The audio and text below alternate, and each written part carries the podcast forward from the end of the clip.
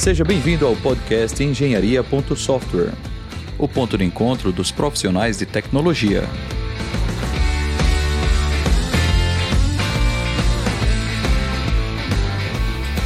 Olá, seja bem-vindo ao podcast Engenharia.software. Eu sou o Rodrigo Rebouças e esse é o episódio número 6. Neste episódio, nós vamos inaugurar um formato um pouquinho diferente, tá? Vamos, além do áudio que você pode estar nos ouvindo aí através do podcast, nós temos também o vídeo, tá? Nessa edição.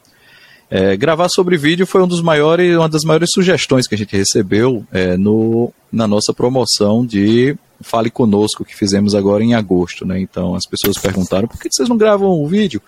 Aí eu pensei, por que não, né? E aí Jordânia, que é a nossa convidada aqui, topou também inaugurar esse formato conosco. E vamos ver no que é que dá. E você que está nos ouvindo e agora nos assistindo, é, fale com a gente, tá? Diz aí se você gostou, se não gostou, dê alguma sugestão, tá? Para a gente sempre testar novos formatos e é, melhorar aqui, tá? A, a, esse trabalho aqui de compartilhar conhecimento com vocês, tá legal? Bem, se você está nos ouvindo ou nos assistindo uh, agora pela primeira vez, então esse aqui é o podcast Engenharia.software. Nós temos um episódio todo mês, tá? São episódios mensais, onde entrevistamos profissionais eh, na área de desenvolvimento de software. E a gente conversa aqui sobre um tema específico, tá? Durante aproximadamente uma hora, depende aí do, do tipo de assunto, tá certo? Então, uh, se inscreva se gostar do nosso episódio, tá? É, assine esse podcast e compartilhe com pessoas conhecidas. Tá legal? Bem, hoje nós vamos conversar sobre liderança, tá? liderança de times e sobre processos de desenvolvimento. Vamos conversar com Giordânia Gisele, que é gerente de produção na Indra. Ela atua no mercado há seis anos. Tá? Ela é formada pela Universidade Federal da Paraíba, no campus 4 de Rio Tinto. E assim, Jordânia, é, ela adora conversar, né, Jordânia? Então seja bem-vinda, Jordânia. Obrigada, professor. Olá a todos aí que estão nos acompanhando, né? Estou bem animada aqui, né, para esse nosso bate-papo aqui, essa nossa troca de experiências. A ideia aqui é de fato trazer um pouco do meu dia a dia aí, um pouco da minha jornada aí profissional, né, para vocês e que a gente consiga compartilhar e trocar várias informações, várias dicas e incentivar um pouco aí, né, quem, quem está, vai estar nos acompanhando e a gente quer de fato um pouco da, dos relatos posteriores aí de vocês, né? Então, vamos lá, tô bem animada aí pra gente conversar bastante.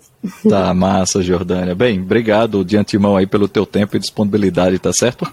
Bem, vamos lá. Bem, Jordânia, é, fala um pouquinho aí da tua trajetória, né? Você, uh, tu nascesse aonde? Tu és paraibana?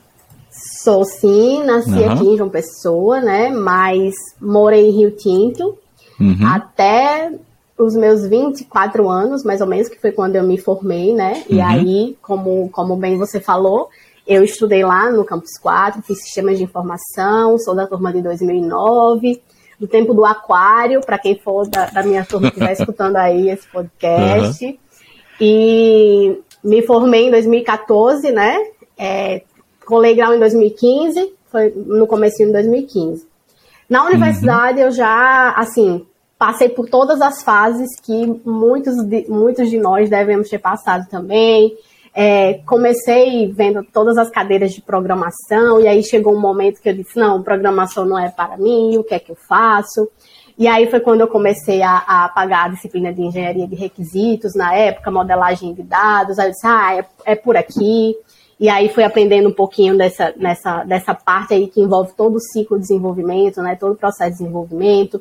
Depois conheci banco de dados, inclusive foi minha, minha área no TCC, do meu estágio no meu TCC, então eu aprendi muito, inclusive na prática também. Saí uhum. da universidade querendo entrar na área de banco de dados, porém, eu, na, acho que um mês depois de eu colar grau, mais ou menos, eu fiquei sabendo da seleção lá de da residência de software da Motorola, né? Que é pela UFPE. Sim. Então uhum. eu vi, eita, vai ter a seleção, vou me inscrever. Tava inclusive viajando de férias com minha mãe, tinha acabado de me informar, tava naquela, naquela fase uhum. ainda, né? E aí eu disse, ah, vou me inscrever aqui nessa seleção. Já tinha, já tinham colegas, né, ex-colegas de turma que já estavam lá, inclusive, eu disse, não, vou, vou me inscrever e vou ver no que é que dá. Uhum. E aí saiu lá meu nome selecionado junto com outros colegas Então fomos, né? Só fui, assim, na, na, na universidade eu nem tinha visto muito, de uma forma muito ampla, o que seria a qualidade de software, né? A gente vê nas disciplinas, mas não é aquela vivência no dia a dia. Então, Isso. a residência de, em, em software, especificamente em testes de software, foi onde me abriu esse mundo, assim, eu pude conhecer muito e aprender muito, sou muito grata a essa experiência lá na residência de software e foi através dela, né, fazendo uma linha do tempo, foi uhum. através dessa residência que eu pude ter a oportunidade de começar lá em 2016, já na Indra, como analista de teste júnior na época, né? Uhum. Então, foi minha, minha primeira experiência de mercado. Hum. É, entrando aí para o mercado, a gente vem com aquela questão de expectativa versus realidade, né? A gente sai uhum. da universidade com um pensamento, aí vai para a residência, que ainda é naquele clima de universidade, né? Por, por, ser de fato dentro de uma universidade. E aí a gente vai para o mercado. Aí, opa, aqui a pegada é diferente, prazo, toda aquela pressão do dia a dia, como que há, né? Na época, a gente tinha aquela pressão de realmente testar o produto, deixar o produto com a melhor qualidade possível e passar por várias esteiras de teste. Então, uhum. nessa minha experiência aí, nessa minha primeira passagem na Indra, foi uhum. como analista de, analista de testes, né? Então, pude aprender certo. Então, muito. você já, já começou na Indra na área de qualidade de software, não é isso? Isso, exatamente. Certo. Comecei na área da qualidade de uhum. software, né? Com testes funcionais. Certo, e aí eu passei... Testes é, eu, eu, pude conhecer muito do produto nessa época. Certo. Acho que essa uhum. foi a uhum. minha primeira experiência, conhecer muito do produto. Uhum. E do processo, eu aprender a, aos poucos. Aí, saindo tá. da Indra, acho que, acho que já no finzinho, eu passei 11 meses nessa minha experiência. Certo. Fui chamada para ir para uma outra empresa, e aí como analista de requisitos. Aí já fui entendendo e conhecendo um pouco mais, do, não só do produto, mas também do processo, porque além de documentar o que o produto precisava, eu tinha que passar por todas as fases do desenvolvimento, desde a concepção lá atrás, entender o que o cliente quer, trazer essa linguagem de uma forma mais traduzida para fazer esse meio campo com a equipe de desenvolvimento e garantir a qualidade lá na ponta, né? Então uhum. aí eu pude conhecer não só o produto, mas também é, vivenciar ali no dia a dia o processo de desenvolvimento de software. Então aí eu passei um ano e quatro meses né, nessa outra empresa. Uhum. Só que lá, além de analista de requisitos, eu tive experiências de liderança informais, uhum. mas tive, por exemplo, é, eu auxiliava o gerente de projetos, eu liderava a liderei por um tempo a equipe de QA lá, né? Então uhum eu acabei já, eu implantei um pouco do processo do Scrum. Então, é, essa, esse esboço de Scrum lá na época, né, 2017, aí, ah, vamos uhum. fazer uma daily, vamos ver como é que a daily funciona. Aquela questão que, inclusive, a gente nem chamava tanto de daily, era de stand-up, era todos em pé fazendo uhum. a, a reunião diária. E aí depois a gente foi deixando isso mais, mais leve, mais informal, né? Ah, vamos fazer uma dele, vamos colocar aqui uma retrospectiva para a gente ver os, os altos e baixos aqui dessa sprint. Vamos uhum. começar a fazer essa, essa dimensão de sprint. Então, a gente foi começando a implantar aos poucos já nessa outra empresa. Uhum. E aí, quando eu voltei, aí eu passei um ano e quatro meses lá, né? Uhum. Quando eu voltei, eu já tinha essa bagagem não só do produto, mas também do processo. E já sabendo, essa, já tendo essas noções básicas do Scrum. Foi uhum. quando, em 2018, finzinho de 2018, eu voltei para a Indra. Retornei uhum. para a Indra. E aí é onde começa o meu mundo aí na liderança mesmo, né? Voltei uhum. como analista de requisitos também, mas era uma equipe maior para um cliente gigante. E aí, eu acho que quatro a cinco meses depois desse meu retorno, eu recebi o convite né, do meu gestor na época de liderar essa equipe que era, porque assim, a, o time tinha uma equipe que era desde uma pessoa e uma equipe de São Paulo. Então o pessoal de São Paulo era liderado por pessoas de São Paulo e estava faltando alguém para liderar o pessoal daqui de João Pessoa. E aí o meu gestor falou: Você quer liderar essa equipe aqui? Não era uma liderança técnica, pois já tinha um líder técnico mesmo, né? De, ah, melhores práticas de desenvolvimento e tal, melhores padrões, mas sim fazer o time se organizar, né? Aí eu disse, vamos. E aí era em torno de 12, 12 pessoas na época, incluindo devs, QAs, tinha um, um ex também.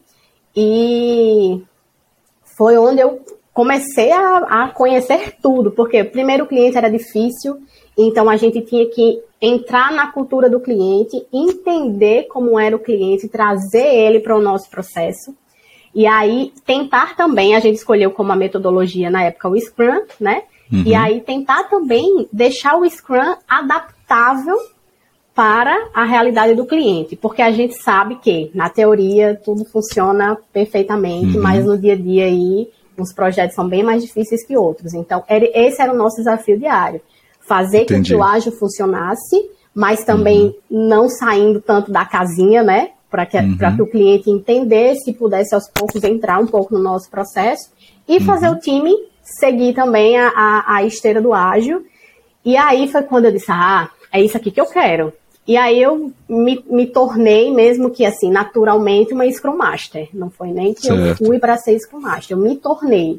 Então, até uhum. algumas pessoas já me perguntaram: ah, é, o que foi, como foi que você fez essa migração de carreira, né? Você saiu lá, primeiro você saiu de QA para requisitos, e aí de requisitos você veio para liderança, e aí você foi Scrum Master. Eu disse: não, porque eu não migrei, eu fui me tornando naturalmente. Eu não uhum. pensei em ir para ir. Eu fui, quando eu via já era, e aí eu fui me aperfeiçoando, né? E aí foi, foi uhum. muito bom, foi um leque. É, com é, esse leque, com certeza, vários desafios, né? Mas. Uhum.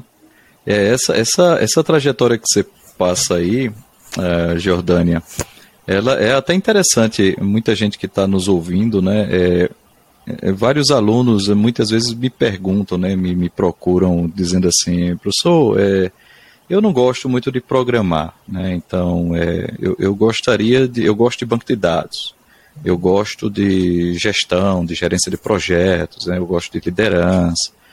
Aí eu costumo, né, dar o seguinte pitaco. Aí, aí você me corrija, né, mas se eu tiver errado. Mas assim, em geral, é, cargos de liderança, eles exigem um nível de senioridade, né? Assim, um nível de experiência. Né? Você precisa ter alguma experiência para começar a gerir pessoas, né? Ah, é pouco provável que alguém entre numa empresa com ah, o primeiro passo já liderando um time ou gerenciando. Inclusive, Acho que não é nem bom para a carreira da pessoa, porque como é o tipo de atividade que exige experiência, você assumir esse tipo de cargo sem experiência pode gerar situações bem complicadas, as pessoas, estresse ou coisa parecida, né? Entendeu? Enfim.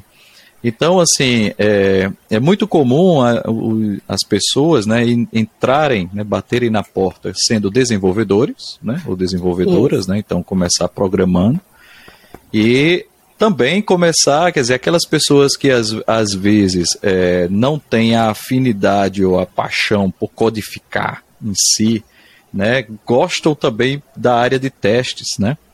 E aí a área de testes ela tem um, um, um, um perfil que é bem interessante, você deixou muito claro na sua trajetória aí, é que é, eu tenho acompanhado, por exemplo, alunos que trabalham com, em projetos, né, com empresas, e muitos dos alunos que atuam na área de testes, é, eles têm que desenvolver um skill que é o seguinte: você tem que conhecer melhor o produto, conhecer as regras de negócios né, do produto. Você Total. tem que estar tá interagindo tanto com alguma liderança de negócio, um PO, um Product Owner, né, ou o próprio cliente, para poder esclarecer regras ou coisa parecida, quanto interagir também com desenvolvedores para esclarecer para definir planos de teste, para poder executar né, testes automatizados ou coisa parecida. Uhum. Então, isso acaba criando na pessoa né, um conjunto de skills que são muito importantes quando você vai liderar gente. Exatamente. Né? Concorda? Né? Sim. Então, assim, se a gente tem um caminho, digamos assim, como desenvolvedor, desenvolvedora, é, para que você cresça na área técnica, né?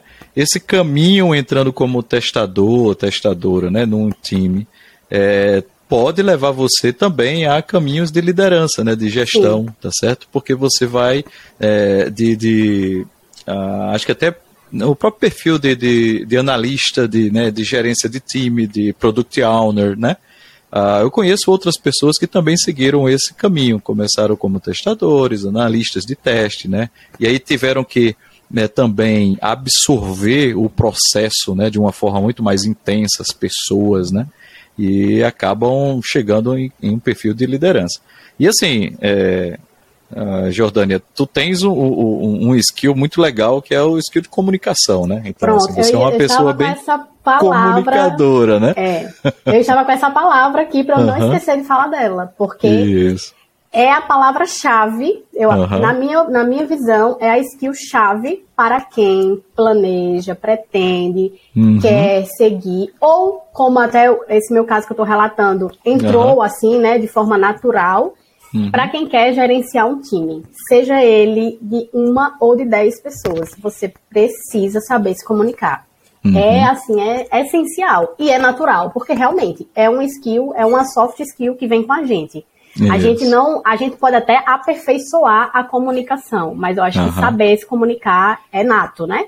Então, é, é uma, é uma skill chave. Você estava falando e eu estava com comunicação na cabeça, comunicação, comunicação, porque eu tenho 99% uhum. de certeza que foi isso que, que uhum. me fez ir por esse caminho, sabe? Então, isso. desde a ponta lá do QA que você estava falando, a gente precisa saber se comunicar, tanto com a parte técnica, porque assim, uhum. quem é desenvolvedor aí que está nos ouvindo sabe, é, é uma linguagem bem diferente, a linguagem do desenvolvimento para a linguagem de negócio. Então, quem está nesse meio campo precisa permear bem pelas, pelos dois universos e saber levar um para o outro. Então, uhum. é isso que faz o QA. É isso que faz um analista de requisitos, né? Um PO, enfim, analista de negócio, hoje tem várias terminologias para esse perfil. Uhum. Então é isso também que a gente aqui, que, que quer assumir um, um, cargo de Scrum Master, uhum. liderança, gerência, a gente vai. Vou chegar na parte 2 ainda na minha trajetória, estou na 1. Um, uhum. é isso que a gente precisa ter assim de forma clara e pulsando. É a comunicação, porque é uhum. o dia a dia é o dia a dia, não tem outra. Se você amanhece o dia e sai, hoje eu não tô afim de falar com ninguém, não tem. Você vai falar com no mínimo uma pessoa, mas você vai falar. Então a sua comunicação ela tem que ser clara, objetiva e, e transparente, né? Então uhum. foi isso é, diante de, de, outras coisas, mas eu, eu mesmo eu considero que esse é, é, esse é o meu forte, né? Esse uhum. é o meu uhum. principal skill, que é a comunicação. E aí é uma comunicação leve, informal uhum. mesmo, assim, para que todos entendam, sabe? Então é isso que a gente que a gente consegue levar e fazer com que todas as pontas se liguem, né, e se comuniquem e Massa. saia todo mundo do outro lado com o mesmo objetivo. Pois é, e assim, é, é, é, comunicação é um skill que, primeiro que para se comunicar você tem que interagir com pessoas, né? Exatamente. Né? E aí, ao interagir com pessoas, é, você tem que desenvolver senso de empatia, né? Você tem que entender quais são as dores do outro, entender que a dor que eu vejo é diferente da dor que o outro sente, não é isso? Então, isso. a dor, quando eu falo, é sobre é, quando você está levantando o requisito, quando você está tentando entender o problema para resolver, quando você está. Fora as dores, é, digamos, psicológicas, pessoais Isso. que existem na rotina, porque pessoas uhum. são pessoas, né? Uhum. Mas essa skill de comunicação, é, eu diria que, inclusive, ela é fundamental é, até, para você ver, o estereótipo que a gente tem de programador, né? Até para o programador, certo? Porque assim, antigamente a gente tinha aquele estereótipo do desenvolvedor nerdão, né? Que que ficava lá entucado no né, canto, né? Falava com ninguém. Né? E aí recebe o requisito, implementa, entrega, tal, não sei o que, ficava lá nas cavernas, né?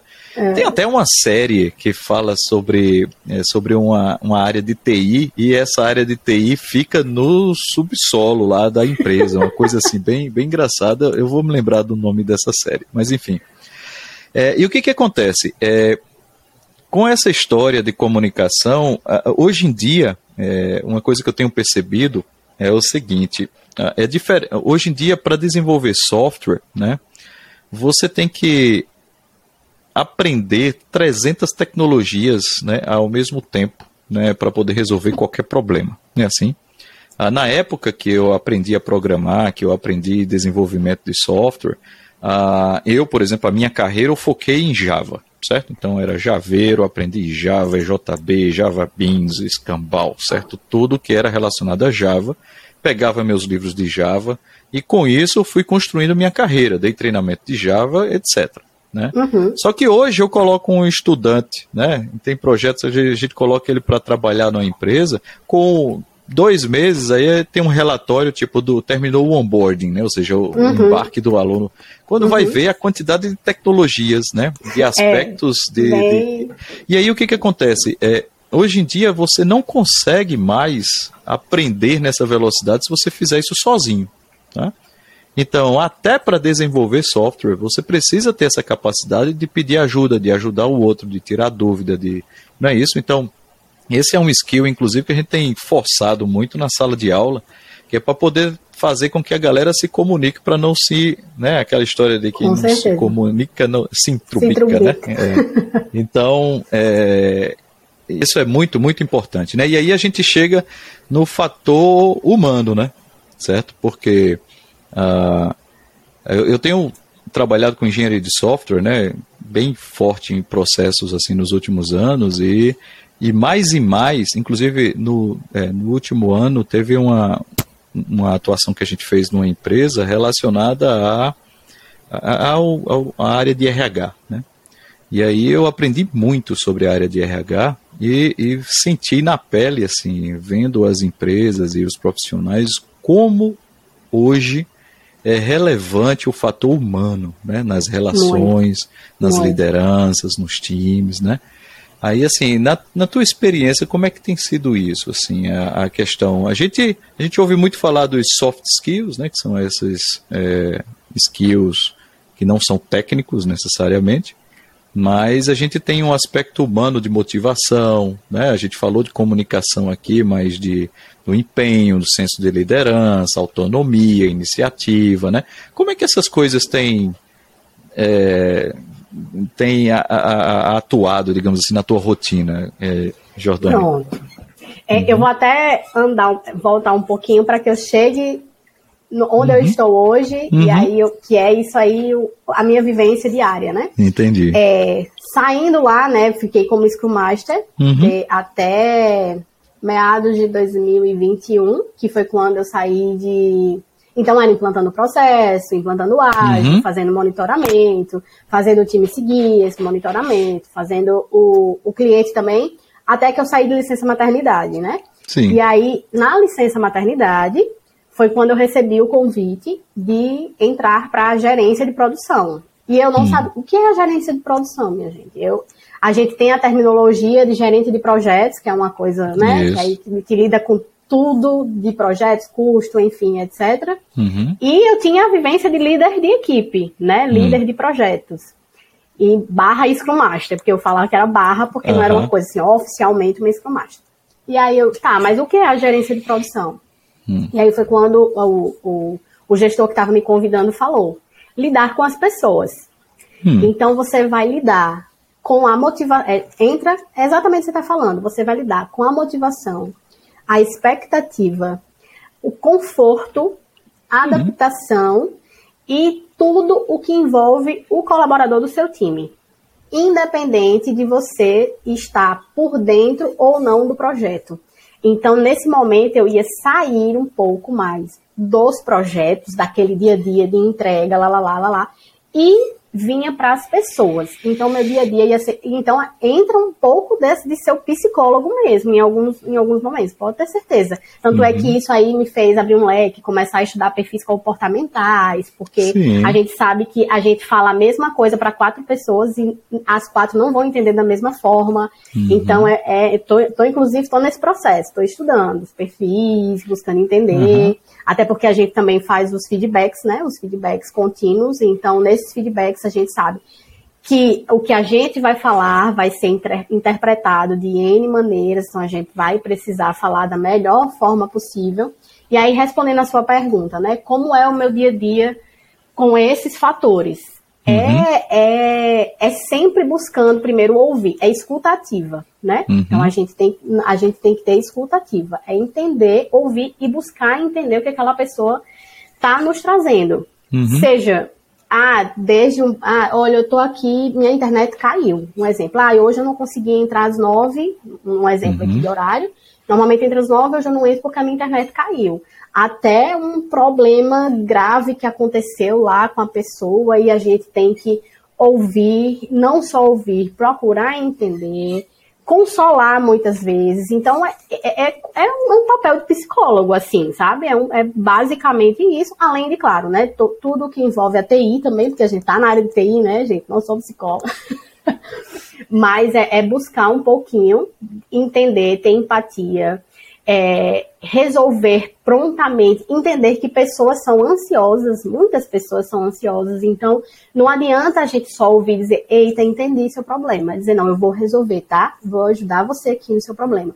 Então, é, com isso, eu fui adquirindo, inclusive, até para dentro de casa também, sabe? Todo esse outro pensamento, Sim. porque uhum. eu acho que na correria do dia a dia hoje a gente ouve pouco.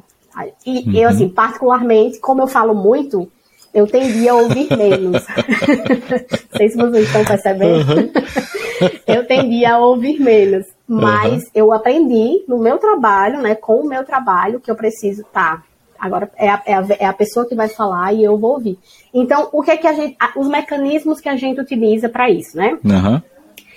Além de todos os acompanhamentos diários que diariamente a gente tem com, com as pessoas, todos os colaboradores, tanto um a um, né, de uma forma menos frequente, porque a gente sabe que nem todo dia a gente dá para se reunir com todo mundo, com, como de uma forma conjunta. Então, nessa, nessa reunião conjunta, eu inclusive faço provocações, né, no bom sentido, para que uns compartilhem com os outros, porque às vezes o que eu estou passando, o outro tá lá, que nem é do meu time, né, da squad, que a gente chama aqui, que nem é da minha squad, tá passando também. E eu posso ser um, um, um, um, um facilitador para o outro. Então, eu faço isso além de centralizar em mim várias coisas que dá para eu resolver e tal, e sempre buscar ouvir. Então, eu acho que do, de, dessa minha skill aflorada de comunicação, o que eu pude aprender também foi a ouvir mais, entendeu?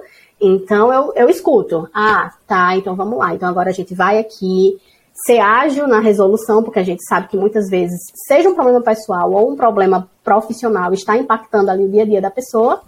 E uhum. os feedbacks contínuos eu acho que a gente implementa aqui na Indra desde, se eu não me engano, talvez eu até não, não uhum. lembro com certeza, mas eu acho que é desde 2020, 2019, 2020. Certo. Então, isso aí fez a gente enxergar tanto conhecer melhor os perfis, como a evolução e trabalhar dentro das categorias comunicação, adaptação, entender as expectativas de carreira das pessoas, porque eu acho que se a gente, se eu tenho um time com é, 20 pessoas, por exemplo, e eu não conheço as expectativas daquelas pessoas, eu não tenho como trabalhar nelas durante o ano e as pessoas tendem a ficar ou insatisfeitas, e a gente uhum. sabe que o mercado está agressivo por demais, Isso. e aí ficam insatisfeitas e vão para outros lugares, uhum. ou eu não consigo conhecer as pessoas que estão comigo. Então, hum. esse feedback aí, que foi o, é que a gente chama de forecast feedback, né, que é o feedback que a Indra adotou aí, principalmente a Indra João Pessoa, tá até para expandir aí para outros para outras uhum. regiões, fez com que a gente conhecesse quem está trabalhando com a gente e que a gente conseguisse trabalhar nas expectativas das pessoas.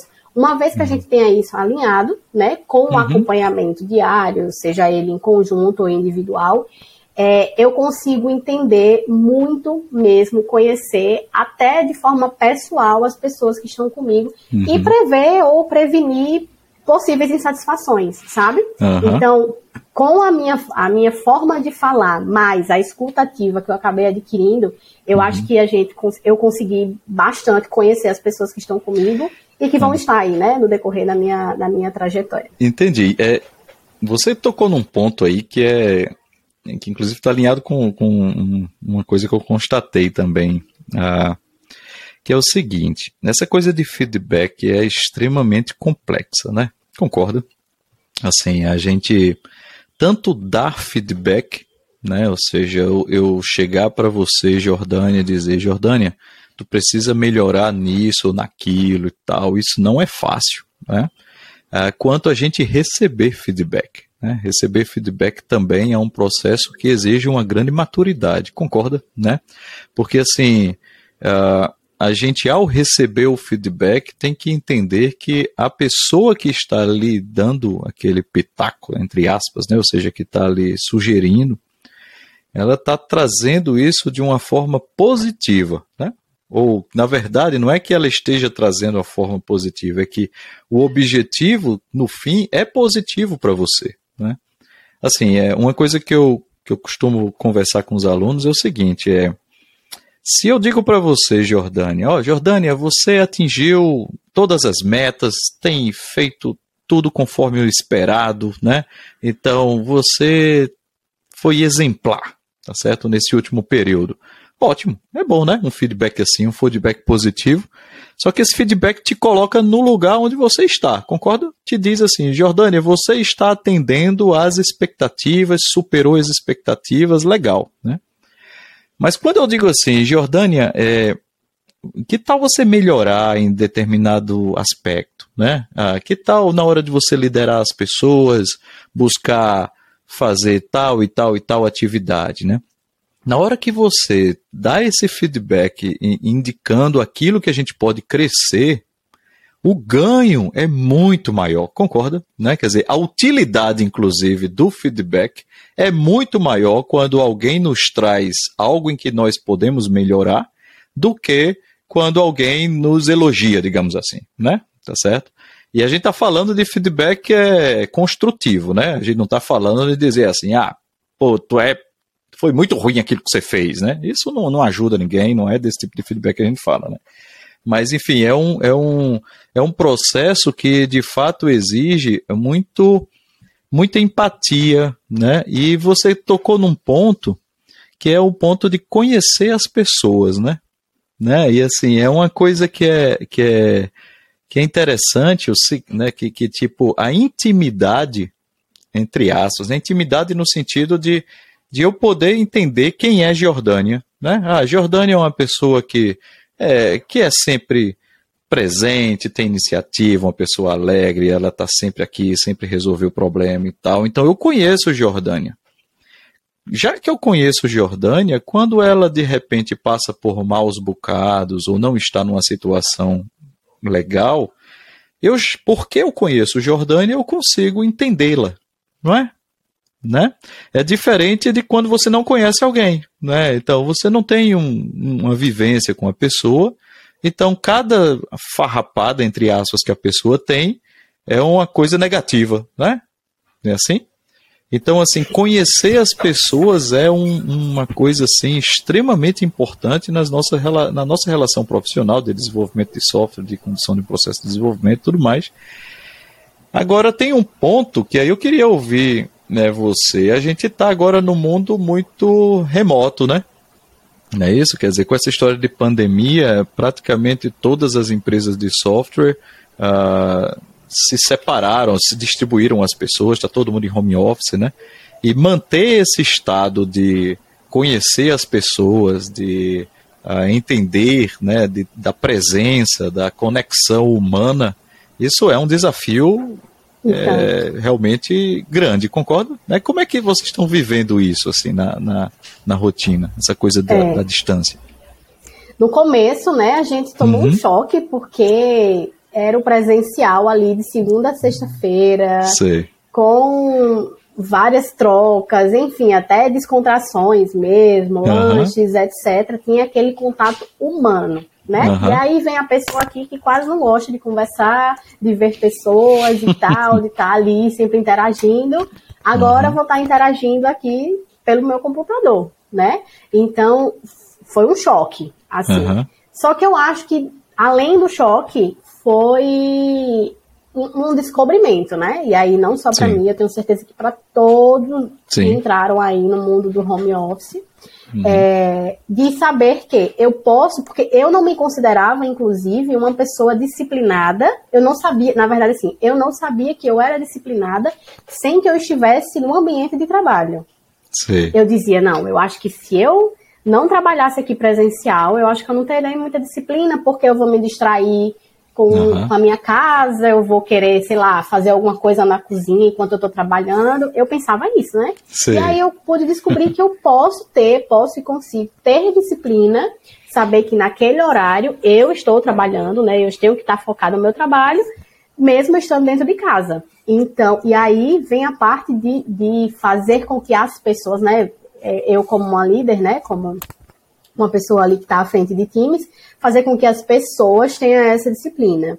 E aí, o que, quais foram os mecanismos naturais que eu usei, né? Não impor, primeiramente, fazer com que a pessoa entenda que essa disciplina, ela tem que vir inicialmente dela. Então, assim, eu não sei o que é que as pessoas... É, hoje a gente já não bate mais ponto, tá?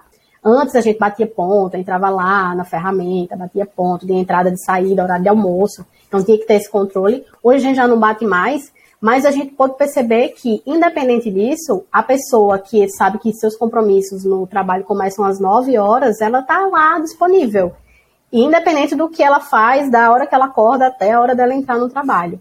E manter essa comunicação ativa. Claro, vez ou outra a gente tem alguém que se ausentou e não falou, e aí a gente depois vai perguntar, ah, né, por que foi assim, tal, ó, avisa antes, fica tranquilo, tal, tudo mais foi, foi deixar, eu acho que é essa comunicação leve, sabe, Rodrigo? Eu acho que não impor, assim, dizer, oh, agora vai ser assim, a gente tem aqui, ninguém pode piscar, todo mundo tem que estar. Tá... Inclusive, eu nem, eu é, não, acho que de 10 reuniões, uma eu peço para ligar a câmera. Ou nenhuma, nem lembro, assim, é muito raro, muito raro. Porque assim, a pessoa deve estar tá lá de regata, ou então, enfim, como, tá, como quer trabalhar num calor desse, para quem mora em uma pessoa, né? Um calor danado. Uhum eu vou estar tá querendo ver a cara da pessoa, não deixar ela à vontade, eu quero só que, escutar ela, que é tranquilo. Então, assim, Sim. fazer entender que a pessoa está em casa, né? Que não está no ambiente de trabalho, então que aquela formalidade, né, que o ambiente de trabalho requer, nem que seja uma mínima formalidade.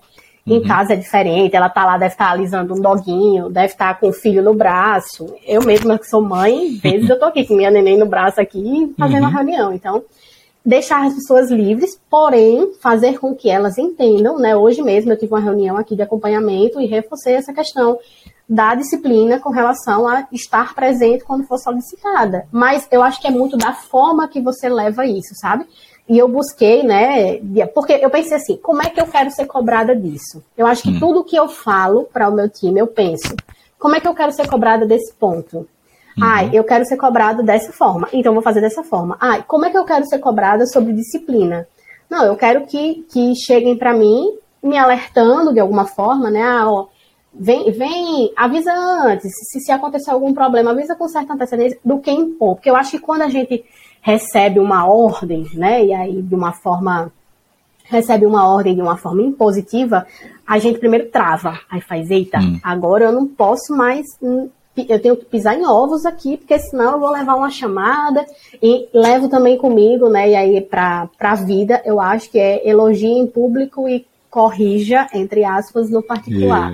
Uhum. Então, se eu tenho algo para falar de uma determinada pessoa, né, alguma coisa para mudar a direção dela, ó, não é por aqui, é por aqui, ou então, ah, você está fazendo melhor. É, tem, tem pessoas aí que estão, porque como eu tenho as squads desenvolvedores e eu também sou o gerente de produção, né, como eu falei, é, tem Scrum Masters que eu acabo também supervisionando, né? Eu acabo Sim. não, eu supervisiono diretamente. Então, se eu supervisiono um líder que já lidera outras pessoas, eu acho que ele é a pessoa, se ele ouvir esse podcast, ele vai ouvir, ele é a pessoa que eu mais cobro. Sim. Só que eu, eu, eu tento cobrar de uma forma leve, né? De uma uhum. forma com que ele entenda qual é o papel dele, a autonomia que ele precisa ter e tudo mais, sem eu estar impondo isso para ele. Porque eu acho que uhum. se eu uhum. imponho isso, ele trava. Então, essa, essa essa forma de lidar com o remoto, no início todo mundo teve um choque, não só eu, uhum. todo mundo. Mas eu acho que com o tempo a gente foi todo mundo se alinhando, ó. Não vamos fazer, ah, é, se, se tinha uma reunião das 9 horas, a gente sabe que tem as pessoas que entram das 9 h 10, às 9 h 15, vamos botar às 9 h 30, vamos mudar aqui esse horário, porque aí a gente sabe que todo mundo está presente. Uhum. Ah, ó, se você não pode, se acontecer um problema de conexão, a gente sabe que tem muito isso, né? Se acontecer isso. um problema de conexão ou caiu energia, alguma coisa, sem problema, só avisa antes Uhum. E aí a gente foi traçando esse caminho. Hoje, todos, sem exceção, uhum. sabem os horários das, das reuniões, sabem os compromissos. A produtividade não mudou com relação a isso, apesar de a Indra, né, é, ela não é full home office, ela é híbrida. Uhum. Então, porém, a gente, como gestor, a gente tem a autonomia de querer que o time vá quantas vezes quiserem. Se o gestor quiser ir uma vez por semana, vai. Se o gestor quiser que o time vá uma vez por mês, vai. Entendi. Então, eu, eu optei para ficar mais flexível nesse ponto, porque uhum. meu time aqui dá para eu ir tocando de forma remota, mas vez ou outra a gente está indo lá para a série, né? Mas é, com o tempo, eu acho que os três primeiros meses foi um, aquilo é. ali, organizando a pra casa, todo mundo, todo mundo né? que ia é. para lá, e todo uhum. mundo com medo também, né? Isso. Então foi bem, foi bem difícil para todo mundo, tenho certeza que foi difícil uhum. para todo mundo. Mas com a comunicação leve, fazendo todo mundo estar tá ali interagindo. Tanto é que a gente conversa de outra, claro, não nos momentos da dele, tá, gente? Eu sou Scrum Master também, eu sei dos time box das reuniões, uhum. mas a gente, nessas reuniões de acompanhamento que não são dos projetos, das entregas, uhum. a gente começa a conversar de outras coisas, porque é a forma de aproximar, né? Então, se tem um acompanhamento que eu sei que vai ter todo o time, a gente começa a flexibilizar essa comunicação.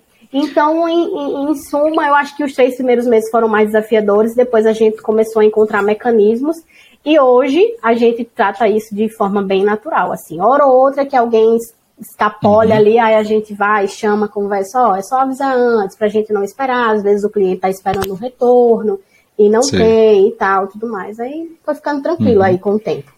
Hoje Poxa, massa. Então, tranquilamente. É, você falou que é híbrido, né? Eu ia, eu ia comentar sobre a questão do, de, de como manter realmente a, a, a integração da, da equipe, né, do, do time. Então eu imagino que no caso de vocês, uh, vocês como têm encontros presenciais, né, vocês executam atividades regulares, assim, de atividades de descompressão, né, atividades de uh, que envolve realmente assim com o objetivo de integrar os times. Como é que funciona isso? É, a Indra, uhum. né? A Indra ela tem ações, inclusive, ela tem ações externas é, uhum. tanto treinamentos, workshops.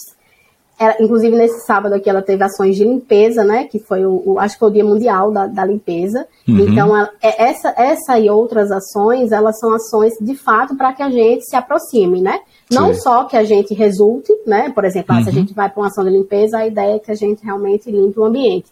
E se a gente vai para os treinamentos, para o workshop, é para a gente realmente aprender, né, adquirir conhecimento. Mas essas são as formas que a Indra encontrou de fazer com que a gente se aproxime, porque cada encontro é uma aproximação e todo mundo está interagindo e tem os coffee breaks e a gente vai conversando e tudo mais. Uhum. Nos times, né, o que a gente faz aqui, a gente tem encontro, me, alguns meses são quinzenais, alguns meses são mensais. E aí a gente hum. busca levar todo mundo para sede, aí faz um café da manhã, ou almoça junto, ou compra lanche na tarde. Então, uma forma de ter uma hora que todo mundo vá para a Copa, assim, converse assuntos aleatórios. Uhum. E, e a, é, as squads em si, que, que já são mais Uhum. como se diz, elas já são mais próximas, né? Integradas. Elas né? acabam né? uhum. conhecendo as outras squads e Isso. interagindo também. Então, é bem bacana. E aí eu, como gestora, é, a gente tem encontros semanais lá, duas vezes por semana, né, com uhum. outros gestores. Então, essa troca de figurinhas, de experiências entre os gestores também é excelente, porque uhum. eu hoje, assim, é, é, eu, quando estava só home office full, né, eu, eu senti, eu, eu confesso, uhum. eu senti um pouco de falta de pelo menos estar uma, um dia na semana interagindo. Primeiro, porque eu acho que eu gosto muito de conversar mesmo, né? Uhum. E segundo, porque Hum. Eu acho que para mim flui muito, sabe? É, para mim, eu particularmente. E eu, eu, não cobro que o time tenha essa mesma visão que eu tenho com relação a isso. Sei. E aí, quando a gente começou a ter essas reuniões duas vezes por semana de gestão, né? Uhum. Onde a gente conversa com outros gestores lá da nossa, da nossa torre, que a gente chama, a gente aprende demais, demais. A gente ajuda, né? Porque às vezes uhum. o problema que um gestor está tendo, a gente tem a solução ali, já passou por uhum. algo parecido, e a gente aprende porque a gente está ouvindo várias perspectivas. É muito bacana. Muito massa. E assim, uh, quando é no presencial, você consegue é, naturalmente, né? É, as, as pessoas se, né? se encontram é, na, lá no coffee break, né, na, na, na salinha Isso. do café, e aí pessoas de times diferentes, né? Uma pessoa sabe, fica sabendo que um outro time está passando por dificuldade, aí puxa o assunto, né? Então, assim, a gente naturalmente tem esse ambiente que acaba promovendo uma troca entre equipes, né? Tá certo? Exatamente. Quer dizer, é, eu torço para um time de futebol, você torce para o time adversário, o nosso time jogou, e aí nós somos de times diferentes, de times que eu falo é de squads diferentes, e a gente uhum. vai tirar uma onda um com o outro e acaba puxando o assunto sobre o próprio trabalho, né? Então, e o remoto atrapalha bastante isso, né? Concorda? Quer dizer, essa, é. essa comunicação e troca de experiências entre equipes, né? Isso é um problema que a gente tem, tem percebido né, na, nas empresas, É, e, e, a dificuldade de criar realmente mecanismos que consigam promover isso, né? Quer dizer, uhum. a, a, gente estava até atuando numa, numa, situação onde a gente promoveu uma, umas reuniões, é, não, ambientes de trocas de experiências, né? Então, tipo, olha, uma vez por semana, uma vez a cada 15 dias, alguém de um time vai lá e faz um seminário, mas não um seminário formal, tipo, é um momento aberto, é como se fosse um ambiente onde todo mundo se reúne e puxa um assunto e começa a conversar, e trocar uma ideia, e aí o outro, opa, dá pitaco, ah, aqui também, a gente também tem esse problema e tal. Mas de qualquer forma, é uma forma assim que você cria o momento, né? Cria aquele, aquela, aquele ambiente de discussão, mas é uma tentativa da gente encaixar lá, né, certo, uma peça, né, que não, que na verdade não é natural da rotina, né? Quer dizer, a gente Exato. tem que criar esses mecanismos, um, uns eventos e tal para tentar fazer as pessoas se encontrarem, né? Isso. E aí uma coisa que, que eu tenho sentido também, Jordânia, e eu queria até ouvir tua opinião também, é, é exatamente o seguinte, é, da mesma forma que está faltando, ou a gente tem até uma certa dificuldade de promover essa interação das pessoas, né, essa comunicação, porque elas estão remotas, né, e tal, a gente tem um outro aspecto que é, eu tenho certeza que você sente isso na, na rotina do seu time, que é a dispersão das pessoas, né? Entendeu? Assim, a gente vive num mundo em que a gente é, não consegue parar para focar em algo sem ser interrompido, sem ter uma comunicação, o chat da empresa, né? Alguém que manda uma mensagem pedindo opinião, querendo tua ajuda, você vai lá, ajuda, não sei o quê. E isso acaba tirando você. Quando é no presencial, você até, digamos assim, ah, eu quero, eu quero tirar uma dúvida com Jordânia, mas aí ela tá sentada lá, tá focada, aí eu, opa, nem chego perto, né? Uhum. É isso, eu vejo uma hora que uhum. você dispersa, eu vou lá e, ei, Jordânia, tu pode me ajudar? Mas aqui no remoto, não, eu tô aqui e, eita, será que Jordânia sabe de é, a que horas é a reunião da tarde? Aí eu pego e mando a mensagem, tu, aí, plip, né, cria, acaba acendendo lá uma notificação para você, né? Então, é. assim, e, existe inclusive um, uma síndrome, digamos assim, até psicológica, né? É, né, que a gente chama de FOMO, né, que é Fear of Missing, uh, é FM, Fear of Missing, O, eu esqueci o que, que é o outro O, mas é aquele uhum. medo de você ficar ou seja, a necessidade de estar sempre conectado, envolvido, saber o que todos os grupos do nosso chat estão acontecendo, tá passando, tá. né? Então, é, como é que tá isso aí também no, no teu time? Que tem... É, então, assim, a gente tem e aí vem dos perfis, né? São, uhum. Tem perfis aqui de pessoas que a gente sabe que a gente pode contatar agora, agora que eu falo não esse horário, né? Mas eu tô aqui conversando, fazendo outra coisa. Eita, lembrei de falar com tal pessoa. Vou lá. E essa pessoa vai responder prontamente. O raciocínio dela não vai fugir, né? Ela vai responder e vai conseguir depois voltar, virar a chavinha e fazer o que estava fazendo. E tem pessoas que não. Ela veio para cá e, e, assim, é tão claro quando você lida com pessoas que hoje eu já consigo identificar todas elas, sabe? E aí tem pessoas que a gente, se a gente falar aqui, ela vem, ela demora para responder, aí vai, responde, perde o raciocínio lá e acaba não respondendo nem aqui direito, nem lá mais. Então, esse tipo de pessoa eu procuro não Se eu não agendar previamente, assim, eu, ah, eu, ah, já, a gente já preza fazer isso com todos, né? fazer as agendas prévias, uhum. não chamar ninguém de última hora, principalmente quando a gente tá remoto, a gente não, não sabe o que, a pessoa tá, tá lá. A, a gente uhum. imagina que a pessoa esteja fazendo tal coisa, mas a gente não sabe, né? Uhum. Então, é, eu, pre, eu prefiro muito, inclusive eu prefiro ser contatada com agendas prévias, claro Uhum. Não com meus clientes, com minha, com minha gestora direta, porque eu sei que eles vão falar comigo ali e uhum. eu não tenho problema com isso. Mas reuniões que a gente sabe que vai ser demorado e tal, eu prefiro agendas prévias. E aí eu priorizo também isso. Mas claro, a gente sabe que tem momentos que a comunicação tem que ser ali, né? Na lata. Eu tô falando, a pessoa tem que me responder. Isso. Então, eu vou preparada para esses dois tipos de pessoa. A pessoa que vem me responder e vai voltar facilmente para o uhum. raciocínio dela, então essa pessoa eu vou falar mais tranquila. Uhum. E a uhum. pessoa que eu penso duas vezes antes de incomodar, entre aspas, né, de Entendi. atrapalhar ali o dia a dia, para poder falar. E aí flui, sabe? Flui. Sim. Aí é, é, volta e meia que a gente tem essas emergências que, ó, para aí o que tu tá fazendo e uhum. a gente vai precisar resolver esse ponto. Pois é, mas, mas assim, é, teu... é entender. Eu acho que quando a gente entende assim, o perfil, a gente já É, é exato, eu concordo contigo plenamente. É, agora, assim, você, por exemplo, você tem esse perfil e, e tem a, a, percepção, né, de que a, a, outra pessoa, quais são os perfis, eu vou desfocar, não vou e tal, mas quando a gente fala de forma organizacional, né, entendeu? A empresa como um todo, né, ah, a gente estava até discutindo isso algumas semanas, sabe, quer dizer, como é que a gente cria um, um mecanismo, digamos, uma é, como é que eu posso falar a palavra aqui, mas a palavra seria o seguinte, é como é que a gente cria um protocolo, certo? Assim, uma conduta, normas, entendeu? Assim, como é que são as normas de conduta de comunicação da empresa para evitar que a gente crie comunicações desnecessárias ou interrupções desnecessárias entre as pessoas, entendeu? A gente chegou, inclusive, a desenhar um, um, tipo nível de prioridades, assim, ah, quando é uma coisa urgente e tal, é ok, você pode até ligar para o telefone da pessoa para tentar contactar, né? Agora, se é alguma informação que você não precisa ser urgente, manda de uma forma assíncrona, manda um e-mail, né?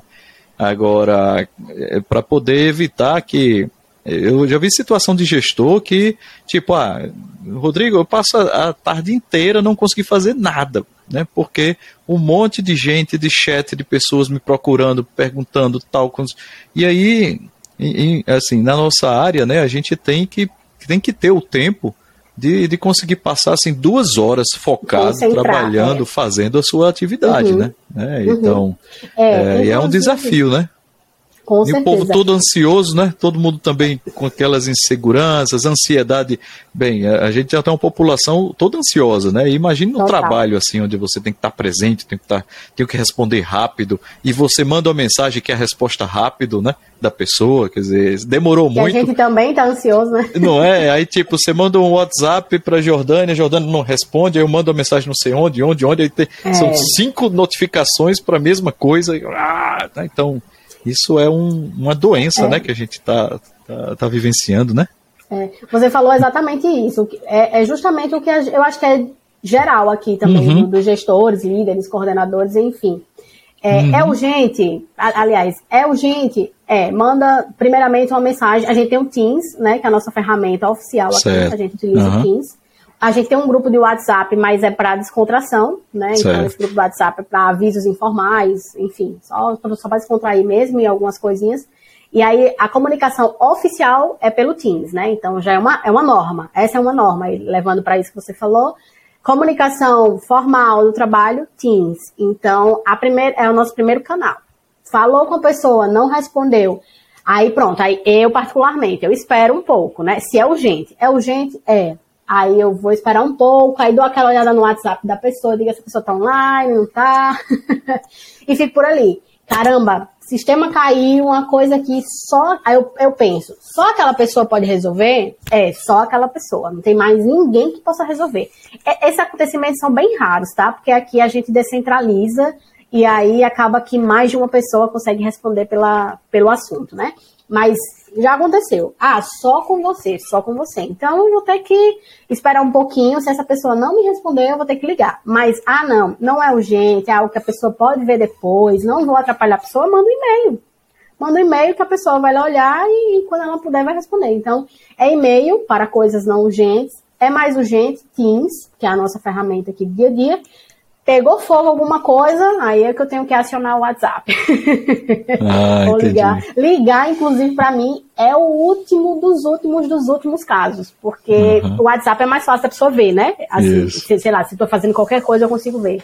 Ligar, uhum. eu acho que se eu liguei quatro vezes em todo esse tempo aí, é. foi muito. Pra, Inclusive, pra é, houve uma mudança de cultura generalizada da sociedade, né? Ninguém mais liga, né? Ligar... Eu confesso que eu não gosto de não receber é? ligações. Gente, é, eu detesto. Porque ligar exige que você esteja pronto naquele momento para poder atender com o tempo, né? É, antigamente Exatamente. as pessoas se ligavam, mas mas hoje é muito engraçado, né? É preciso um nível de até de intimidade muito alto, é, né? Concorda, exato, né? Exato, concordo super. Eu evito uhum. ao máximo ligar e não Isso. gosto de receber. Para eu uhum. receber tem que ser. Yeah.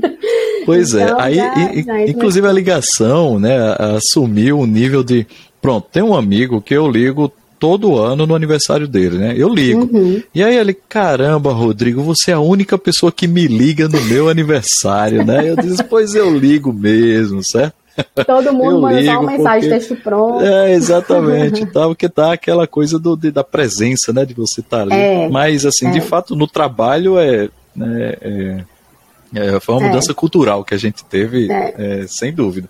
É, então ah, o que a gente adota é bem ah. isso que você falou mesmo, uh -huh. né? Para coisas Tem escalas urgentes, de... É, Entendi. é um e-mail que resolve facilmente, uhum. né? Fica lá documentado, registradinho, isso. você não precisa estar olhando ali imediatamente. Uhum. E para o dia a dia mesmo, a comunicação fluida lá é o Teams. Pegou fogo, é um WhatsApp da vida aí, mas Entendi. É, é exceção.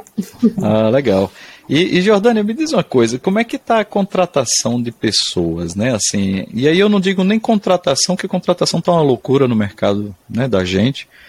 Ah, os alunos hoje surfam numa onda que, meu Deus do céu, né? É, é muito interessante só para você ver. Eu estava há, duas, algumas semanas conversando com um aluno que ele trabalha no projeto é, que, que eu conduzo aqui e Uh, preocupado porque já estava se formando e, e, e, e, como é que ia ser a contratação e, já queria ter carteira assinada e tal. Eu disse, calma, cara, ainda falta quase um ano para você se formar, né? Então, ou seja, a coisa está tão quente que, que já começa a, a sentir Muito. necessidade de eu estar formado já com um emprego fechado e tudo mais. Então, Uh, então, assim, o mercado está uma loucura, né? Com essa história de é. derrubou-se as, as barreiras geográficas, né? Home é, office, todo mundo pode trabalhar em todo canto e tudo mais. Né? Então, a demanda também aumentou muito, né? Então, a, a, a necessidade por profissionais e, enfim. Ou seja, está uma onda muito bacana. Agora, a gente tem um probleminha aí que é a capacidade que até nós, eu sou da, da indústria de a educação, né? Então eu sou da área de educação aqui na universidade, né? Quer dizer, a própria indústria de educação não está dando conta, né? De produzir ou de gerar ou de formar gente é, com né, na escala que o mercado está necessitando, né? E aí, assim, as empresas têm sentido uma necessidade grande de formar as pessoas e tal. É. Como é que tem acontecido aí? Quer dizer, a gente contrata, como é que tem sido assim o critério de seleção, entendeu? Como é que as pessoas é, passam pelo período de onboarding, né? Ou seja, de embarque, né, nos times. Como é que tem funcionado aí contigo? É um dos maiores desafios, né? Já começo uhum. falando aí que é o desafio diário, é a gente buscar profissionais, né, qualificados e aí, além de qualificados, disponíveis e a gente ter que sentir ou pelo menos tentar sentir que esse, esse profissional ele vai agregar na empresa, vai durar na empresa, porque a gente sabe que tá uma coisa, nossa, o RH, meu Deus, o RH luta, tadinho. Uhum. e aí, não só, o, o, desafio é de não só contratar, é de manter esse profissional, porque a gente sabe que LinkedIn tá ali, ó, os desenvolvedores, nossa, uhum. gente, perfil Java é ouro, é ouro aqui. A gente chama do, do perfil ouro, porque uhum. é muito agressivo. Hoje ele tá, entra ali como júnior, daqui a seis meses a empresa quer como pleno, com mais um ano ele tá como sênior, e, e, vai, uhum. é uma uhum. loucura. Então, é, dentro desse desafio, né, e aí a gente tem um trabalho em conjunto com o RH de captar esses profissionais, né, o RH faz todo o trabalho deles, você até falou que conhecia um pouquinho do mundo, então... Uhum sabe como é que o RH trabalha aí no dia a dia, né? E a uhum. gente de tentar fazer essa triagem, porque às vezes chega até em quantidade. Uhum. Mas será que essa quantidade ela tá equiparada com a qualidade que os, os nossos clientes estão esperando? Então a gente, uhum. a gente aqui enquanto gestores tem que fazer esse meio campo. Beleza, eu recebi aqui 10 currículos, aqui o profissional ele tem 10 conhecimento em 10 tecnologias, é full stack, lá lá lá, não sei o quê. Então a gente preza por alguns critérios. Quais são? Primeiro, é um profissional que já que de três em três meses está mudando de empresa. É, opa, hum. RH, por quê? Você perguntou ao profissional, ah, alguns traz N motivos, porque a empresa X né, fez tal coisa tal. Mas esse é um ponto nosso muito de atenção. Inclusive, a gente recebe essas orientações na hora de contratar. Prestem atenção. Mesmo ele sendo muito bom, ele pode ser muito bom, você quer contratar? Contrata. Você tem autonomia para contratar. Mas prestem atenção se esse profissional ele está andando muito. Por quê? Uhum. Fez com uma empresa, vai fazer com outra empresa, né? Não Sei, tem, tem, tem uma questão de aí... compromisso, é, né, de, de, se manter muito tempo dentro de um ambiente, né? Se entendi. Uhum. Exatamente. Outro ponto, né? Hoje a gente sabe que aí para TI, né, uhum. não é necessário mais você para ser contratado necessariamente já estar formado com diploma em mãos. Uhum. Então aí pode vir pessoas cursando um ensino superior, um tecnólogo, enfim, né? Entendi. E aí, ou então autodidatas, pessoas que não são mais formadas. Uhum. Mas a gente precisa ter um cuidado com essas pessoas, porque a gente sabe que não passou por uma formação completa. Uhum. Alguns estão concluindo, e esses que estão concluindo, a gente tem um cuidado também para flexibilizar é, a, o término né, da, das aulas dessa pessoa. Então a gente tem que certo. alinhar muito até com o cliente que vai receber esse, esse colaborador. E dizer, ó, esse aqui está concluindo aqui, então a gente sabe que horário X e Y ele dedica uhum. para concluir as aulas dele. E para os que são autodidatos, porque existem, existem é, profissionais muito bons que não necessariamente terminaram ali uhum. uma graduação, ficou em andamento e tal, um tecnólogo da vida, por fatores. Mas a gente uhum. precisa treiná-los porque a gente sabe que eles vão precisar de, de, de uma mentoria, né? Um pouco mais certo. direcionada. Para, uhum. ah, se ele é um dev, vai precisar, é um dev back-end, vai precisar de uma mentoria ali, mais para o dev back-end. É um dev front, vamos puxar um front sênior que a gente tem aqui, vamos dar uma mentoria, vamos fazer uma passagem aqui de uma semana para ele, focado. Né? Uhum. No onboard, a gente deixa tudo isso muito claro. A gente tem dois tipos de onboard aqui, que é o onboard do RH, que é aquele onboard que vai apresentar a Indra, gestão de carreira, empresa, tal, tal, uhum. E a gente tem o onboard do nosso time, né? Da nossa realidade aqui de João Pessoa. E aí a uhum. gente apresenta quem são as pessoas que a gente vai reportar, o que é que a gente espera de você, quem são os nossos clientes ou o cliente, né, que a pessoa vai trabalhar, às vezes a pessoa trabalha para um ou para vários. Então, uhum. para ele entrar, sabendo onde ele está entrando, entender quais são as nossas expectativas, porque é realmente muito difícil, é muito difícil. E eu acho assim que contratar e manter é dificílimo. Para mim é uhum. é muito difícil. Então, entra, a gente está em contato praticamente diariamente com a pessoa, para que a pessoa uhum. assim. Ai, porque às vezes tem também esse tipo de pessoa que tá lá, desconfortável, não fala. Sim. Aí a gente, se a gente não tá lá, e aí, tá tudo bem? E aí, ó, como é que tá e tal? Essa pessoa chega aí, ó, recebi uma outra proposta, tô indo para uma outra empresa, e a gente não sabe nem por quê. Entendi. Né? Uhum. Então a gente tenta mitigar isso com esse acompanhamento muito próximo, muito próximo, e com esses critérios na contratação.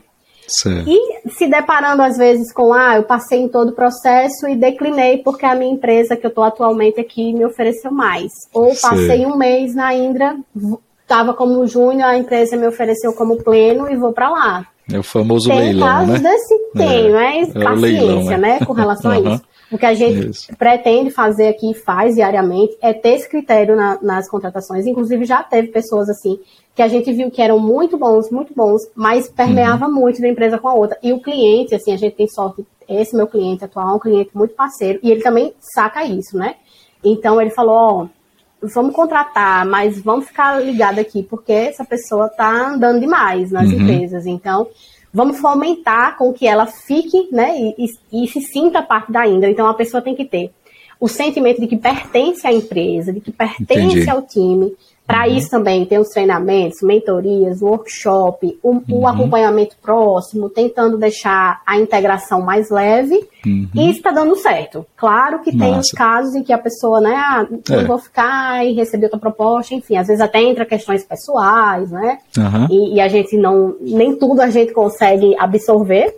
Mas no dia a dia são esses critérios para contratar uhum. e seguir um acompanhamento assim muito de perto, muito mesmo, Massa. muito. Independente do remoto, de estar presencial, a gente tem que estar próxima, perguntando e ouvindo uhum. e o que é que está insatisfeito.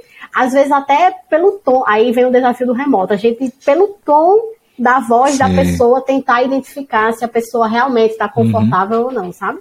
Tá. Mas é um desafio. É um desafio para a gente, é um desafio uhum. enorme para o RH, que assim, ele é. sofre a nossa pressão para contratar, né, para buscar as uhum. pessoas para captar, e é muito difícil para eles, porque eles sabem que o mercado está aí. E a questão da, do híbrido, né, que a gente precisa uhum. explicar de uma forma muito clara como funciona esse híbrido, porque senão a pessoa entende que obrigatoriamente tem que estar tá lá X dias por semana, e aí não é uhum. assim, porque o home Entendi. office está aí onde a pessoa pode trabalhar de qualquer lugar, né? E aí Sim. a gente tem que vender mesmo, né, como é que a empresa funciona uhum. aí da melhor forma para poder captar. Mas é um desafio. Não, eu bom. acho que pelo menos não sei, não sei se para sempre, mas nos próximos 10 anos aí vai ser uhum. nesse, nessa pegada. É uma tendência mesmo, de fato, é, assim, é. porque a gente está passando por um processo de transformação digital muito intensa nas muito, empresas, né? Muito. Ah, a indústria, eu digo assim, a indústria, né, a área de mercado de fintechs, por exemplo, está crescendo aí feito louco, né, e-commerce, é, enfim, então a demanda por, quer dizer, você tem agora um banco que antes era um banco que contratava uma empresa de software, agora o próprio banco é a empresa de software, é empresa né, de software. então você tem toda uma equipe, um stack inteira de software, uhum. quando antes você contratava alguém, terceirizava e tal, mas não, agora né, é, virou empresa de software, né? Então, Exato. de fato. É, e aí, assim, foi, foi legal você ter trazido esse ponto aí do, é, do risco até, né, do, do, para o profissional que fica é, meio que pulando de galho em galho, né? Fica. E, e é, um, é, uma perspectiva interessante que eu estava conversando é, né, com um estudante a, a uma vez, é, e ele estava, assim, era impressionante. O cara era muito bom e toda hora mandava dizer, professor, eu estou participando do processo seletivo não sei aonde. Estou participando do processo seletivo não sei aonde. Eu disse, mas tu não já está trabalhando para uma empresa, né? Aí ele, tô, mas eu já estou fazendo e tal. Aí eu fui ter uma conversa com ele, sabe assim, porque é, sobre o que, que é construir uma carreira, né? O que, que é construir uma carreira, né? Porque uh, eu já vi também é, situação de pessoas que uh, que entraram numa, numa onda assim, tipo, você está começando a carreira, é bom tecnicamente, mas você ainda é um pleno, tá? Começou a trabalhar como pleno naquele momento. Aí recebe uma proposta de sênior, né? Então vai duplicar o seu salário, né? E a pessoa não percebeu que duplicar o salário exige também é, uma demanda, uma expectativa, né? Uhum. Uma expectativa. Tá? Então, assim, é, teve situações de estresse, certo? Síndrome de impostor, para quem não conhece, né? São síndromes psicológicas que afetam a pessoa, né? Cobranças, né? Absurdas para o nível onde a pessoa uhum. estava, né? É como um gestor uma vez conversou comigo, assim, Rodrigo, é, é a pessoa não vira sênior porque não é, senioridade você não adquire é, assim dizendo, ah, agora você é sênior, né? Não, senioridade exige experiência, são coisas que, que a gente só ganha no exercício mesmo da profissão, né? É, é você fazer, é errar, aí fazer, errar, opa, agora errou, aí agora eu já tenho aquela experiência, né? Aí vai, tem um problema em produção, você vai lá, aprende, resolve e tal, né? Então, você não consegue senioridade fazendo curso de Udemy, fazendo cursos avançados, bootcamps avançados técnicos. Né? Você aumenta seu conhecimento, né? Uhum. Mas a competência é, profissional, né, de resolver problemas difíceis e experiência também para interagir com situações adversas do próprio ambiente, né? Então, assim, a gente também está numa situação onde tem muito profissional que quando vê uma, qualquer instabilidadezinha no ambiente já fica aperreado, já fica estressado, já fica querendo sair, né? E não entende que, poxa, qualquer que seja a empresa que você esteja, qualquer que seja o ambiente que você esteja, situações adversas vão vão surgir, né? Com Entendeu? Né? São problemas que surgem, é um problema em produção, é um problema de RH, é um problema é, em situações que a própria empresa às vezes precisa crescer e se desenvolver e você ter a maturidade de, de participar, inclusive, disso, né? E não simplesmente, Exatamente. poxa, porque está com esse problema aqui, eu vou me embora, né? Mas vai-se embora para outra empresa que tem outro problema, né? Então, assim, vai um ambiente perfeito a gente não encontra, né? Exatamente então, isso. É, essa coisa dos, de, de, pular de galho em galho, né, esse oba-oba, que é fantástico, é muito bom estar no mercado onde você é, publica curso de Udemy é no né? LinkedIn né? e recebe um monte de propostas. Isso é muito bom, né, mas é bom que cada um tenha a ciência, a noção do que é. significa crescer na carreira, né, entendeu? E que isso é valorizado pelas empresas, né? O que você falou muito. aí, de fato, mostra, é uma prova real disso, né? Exato. Então, e aí a Indra, ela, uhum. eu acho que não só a Indra, mas as outras também, porque a minha experiência é muito forte na Indra, ela está citando muito aqui, né? Uhum. É, mas investe muito em, em, plano de carreira e não só em criar o plano de carreira, mas em acompanhar. Entendi. Né? E aí acompanhar todo esse crescimento. Então, eu uhum. mesma, eu passei por todas as fases. Eu fui júnior, eu fui pleno, agora eu estou como sênior, né? Pronto. Então, tudo isso me fez enxergar é, o que é, as minhas responsabilidades. Então a gente tem de forma bem clara. Uhum. Não é só o rol que vai lá para cima, o aumento salarial e tal. Não, Isso. são as responsabilidades. Uhum. O pleno, ele no time que tem júnior, ele responde por ele e pelo júnior. Um sênior no time que tem pleno e júnior, ele responde por ele, pelo uhum. pleno e pelo júnior. Um especialista é tá e assim vai, né? E assim vai vai subindo aí a, a escalinha. Ah, então, exatamente. não é só. Eu já. Oxe, muitas, assim, eu acho que em 2020 foi um, um boom mesmo. O boom, assim, é. Começou o home office. Do Exatamente. time que eu tava, tinha um time com 12 pessoas. Eu acho que no mínimo umas 7 foram saindo assim. Pra, pra, Isso. Pra, pra. É. Tudo bem, é, a rotatividade vá, foi a gente faz alta. as contrapropostas, tenta convencer uhum. e tal, mas tá bom, vá, quer é. ir, vá mas a responsabilidade vai aí uhum. triplicar. Não é só o seu salário que triplica, não, viu? É, a responsabilidade aumenta junto. E aí entra tudo que você falou. A pessoa é. não dá conta, é. porque não tem a experiência. Tem sênior que, inclusive, não, não, não consegue falar, não sabe falar bem com o cliente. Entendi. Por quê? Porque isso precisa de um preparo, claro, precisa experiência, de, né? ter falado com vários clientes, né? Exatamente, Exatamente, isso. E aí são pessoas que, assim, algumas dão certo, né? Sim, e, claro. E vai e aprende uhum. ali na, na raça mesmo, no sofrimento e consegue. Isso. Outras realmente elas entram num, num cenário aí bem complicado e aí é. começa a ter burnout, e, enfim, né? Sérios, sérios transtornos ansiedade uhum. então nem se fala que é o mal do século, né? Isso.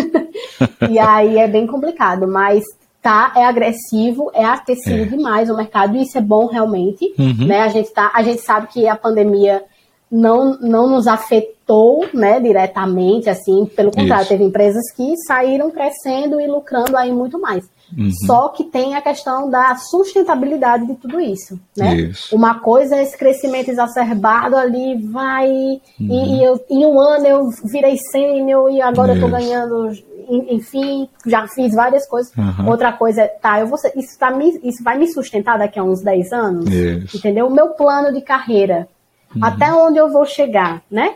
Até uhum. onde eu vou chegar. E até onde eu vou chegar bem. Porque chegar lá trupicando não é muito bom, não. É. Até onde eu vou chegar de forma sadia, né? De uma forma uhum. mais serena. Tudo bem que quem é de TI tem um.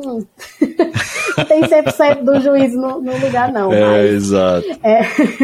Mas, mas a parte. gente trabalhar de uma forma uhum. mais leve, né? Mais tranquila Isso. e sustentável. Eu penso dessa forma, né? Então, quando eu vou contratar, até uma dica que você deixou uhum. bem claro aí para os meninos que estão, né, a galera que está se formando, uhum. buscando o primeiro emprego e tal, ou que já tem o primeiro emprego e quer mudar de empresa, pensa, é, será que eu não consigo aprender mais um pouco onde eu estou? Então, não, realmente eu já esgotei minhas possibilidades aqui, já fui para todos os lados e realmente chegou a hora de eu fazer essa migração.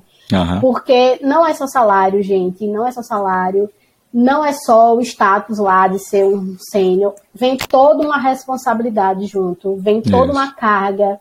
Então você tem que ter realmente preparo para isso, uhum. você tem que ter preparo, independente da área que você é, seja desenvolvedor, seja um tester, seja um analista, um, um gerente, uhum. um líder.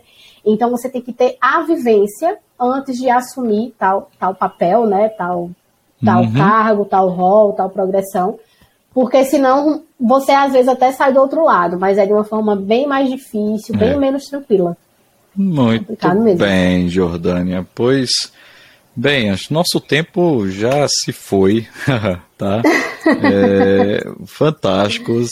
Esse assunto aqui a gente pode ficar conversando aqui é, né, tá... o dia inteiro, se fosse preciso, né? Mas, enfim, bem, eu queria só realmente acho que a gente vai encerrar, né? Eu te agradeço demais, tá? O, o, o teu tempo aqui e, e, e, pergunto assim, você teria só para fechar alguma dica sobre carreira, algum, alguma mensagem que gostaria de deixar para as pessoas, tá certo? Que estão nos ouvindo aí, uh, ah, para a gente fechar o nosso episódio?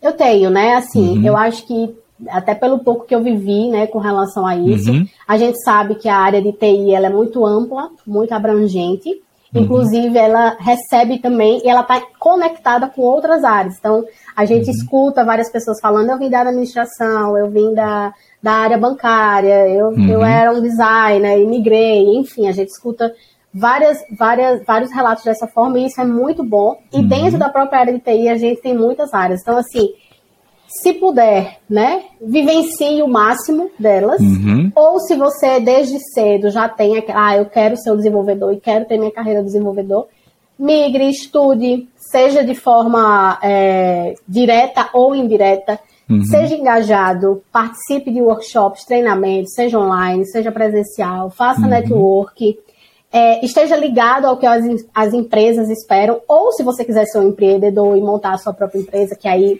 eu acho que vai uhum. para um outro lado aí, né? Isso. Mas eu acho que busque sempre estar, tá, a gente sabe que a inovação e tecnologia andam juntas, então busque sempre estar tá atualizado. E uhum. para quem já está no mercado, para quem já está na área, busque sempre estar crescendo, né? Uhum. E, e, trazendo pessoas como você. Eu acho que isso é bem importante, porque é, para eu, eu conseguir hoje estar onde eu estou, né, na área de gerência, eu uhum. escutei muitos gestores, então eu peguei feedback de gestores.